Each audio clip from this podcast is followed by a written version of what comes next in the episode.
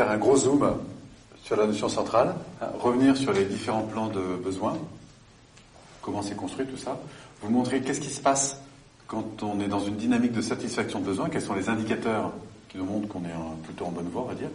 Qu'est-ce qui se manifeste aussi quand on est dans l'insatisfaction?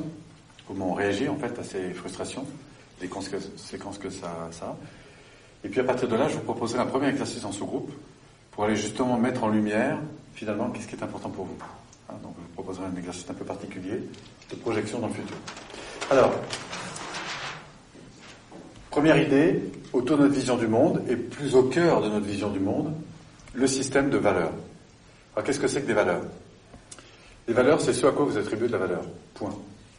C'est-à-dire que, au fond, nous existons parce que nous avons des besoins. Est-ce que vous partagez ce point de vue oui. Hein? C'est-à-dire que des besoins, on en a sur différents plans, c'est ce que je vous propose de développer là maintenant. Les premiers, pour les prendre un petit peu dans l'ordre, euh, qui sont par exemple des besoins euh, physiques, comme euh, de boire, de manger, de dormir, de s'habiller, d'avoir un ordinateur, une voiture qui fonctionne, etc.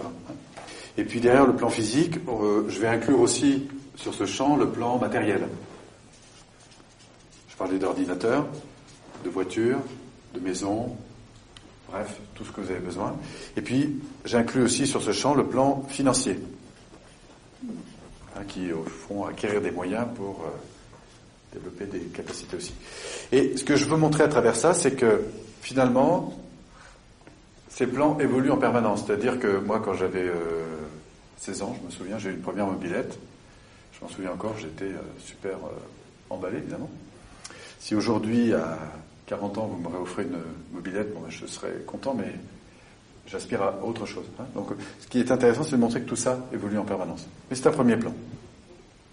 Un deuxième plan sur lequel on va pouvoir aussi nourrir des choses, c'est sur le plan relationnel.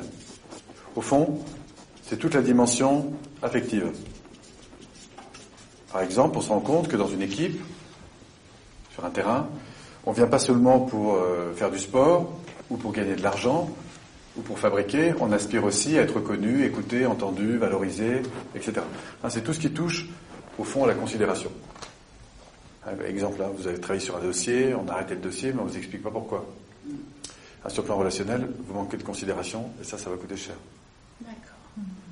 On verra d'ailleurs les conséquences que ça peut entraîner. On va dire qu'une qualité de, relation, euh, euh, si elle se vit euh, de manière positive, eh bien du coup, je vais remettre encore de l'énergie pour la nourrir. Hein, mais en tout cas, on a des besoins et des attentes sur ce plan-là, n'est-ce pas? Hein, On va dire considération. Enfin, il y a un troisième plan que je vous propose, et qui sont en fait des voies de réflexion pour l'exercice que je vais vous ensuite vous, proposer, c'est le plan intellectuel. C'est-à-dire c'est le besoin d'apprendre, de comprendre. Euh, au fond, vous savez, c'est quand on entend des choses du genre euh, Oui, mais nous, on ne nous dit jamais rien, on ne nous a pas expliqué. Ou au contraire, quand on vient vous solliciter sur le terrain pour demander ce que vous en pensez, ou dans les différents environnements dans lesquels vous êtes.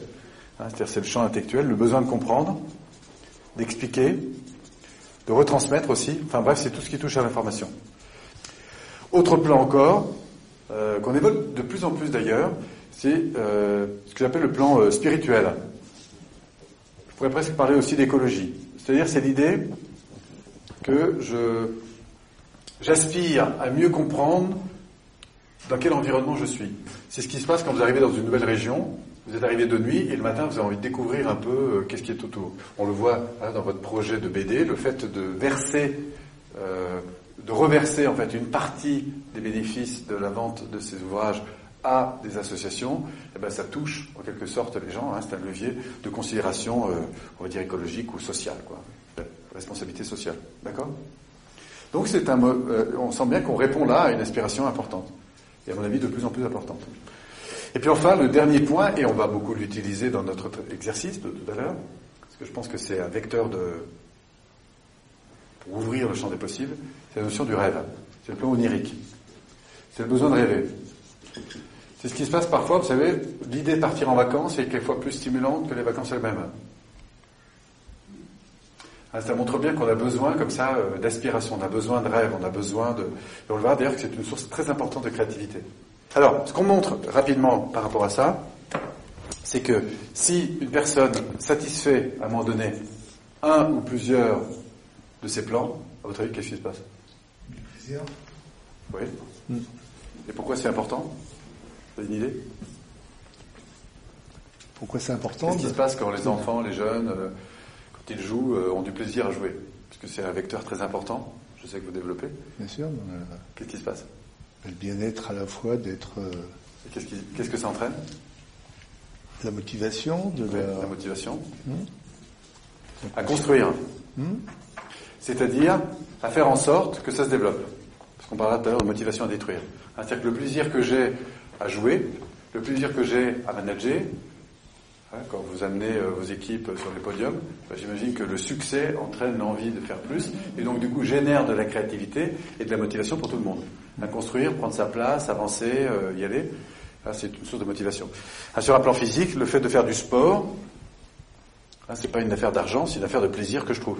Le fait d'avoir des relations, même chose. Le fait d'apprendre, même chose, etc. Hein, on voit aujourd'hui combien le plaisir génère chez les mômes euh, qui apprennent des jeux assez compliqués sur Internet. vous savez, les jeux, il y a différents types de jeux qui sont parfois même assez complexes. Et on s'aperçoit aujourd'hui que la notion de plaisir est un vecteur extrêmement puissant pour apprendre, croître, se développer. Voilà, donc on va le souligner. Et puis enfin, ce niveau de plaisir, il nous intéresse. Cette motivation aussi nous intéresse parce qu'elle entraîne une demande, une prise de responsabilité sur les choses. Vous savez, c'est l'envie de faire tout seul. Un peu comme l'enfant qui apprend à faire ses chaussures, qui veut plus qu'on l'aide, qui veut faire tout seul. hein. Prend du terrain. La responsabilité et derrière l'autonomie. Et plus cette autonomie va se développer, plus le plaisir va être alimenté, plus la motivation sera grande. hein. Et puis derrière ça, eh ben, trouver finalement plus de sens à ce que je vis, à ce que je fais dans mon boulot, à ce que je donne, à ce que je reçois, enfin bref. Et donc, on va élever comme ça le champ des besoins. Alors c'est un concept évidemment simple. La théorie toujours plus simple, que, les concepts sont toujours plus simples que les réalités qu'on décrit, mais ça montre un petit peu le, le mouvement dans lequel euh, on avance. Et c'est pour ça qu'on va beaucoup s'attacher à cette prise de conscience des besoins et avec derrière les indicateurs de satisfaction, et on le verra sur un plan émotionnel, euh, qui nous montrent au fond qu'on est sur la bonne voie. Alors que se passe-t-il maintenant quand ça part de travers? C'est jamais grave hein, euh, quand ça part de travers. C'est un peu comme un incendie, c'est jamais grave quand on le prend tout de suite.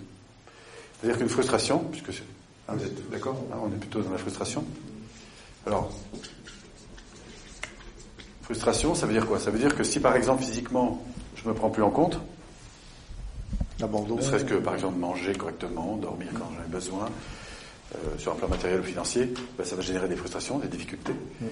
Sur un plan relationnel, ben, c'est évident, si j'ai pas de plaisir à communiquer avec vous, ben, du coup, euh, qu'est-ce que je fais à la pause? Je vous évite.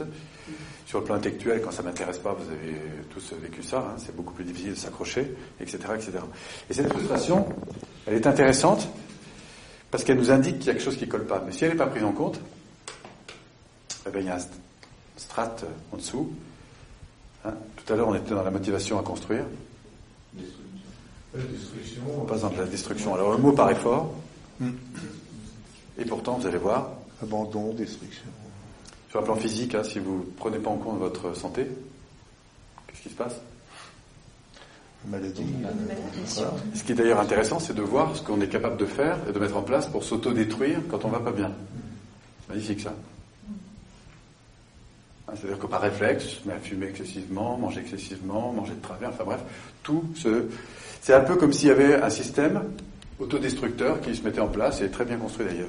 Et ça, alors sur la santé, hein, si on reprenait la santé, ben, ça va entraîner des phénomènes de dépendance. Ça commençait par euh, Mhm. dépendance euh, à des produits en général nocifs. C'est c'est comme ça qui est magnifique. Hein. C'est-à-dire que je me mets en dépendance avec des systèmes qui m'empêchent, au fond, qui m'autodétruisent. Drogue, euh, tabac, alcool, etc.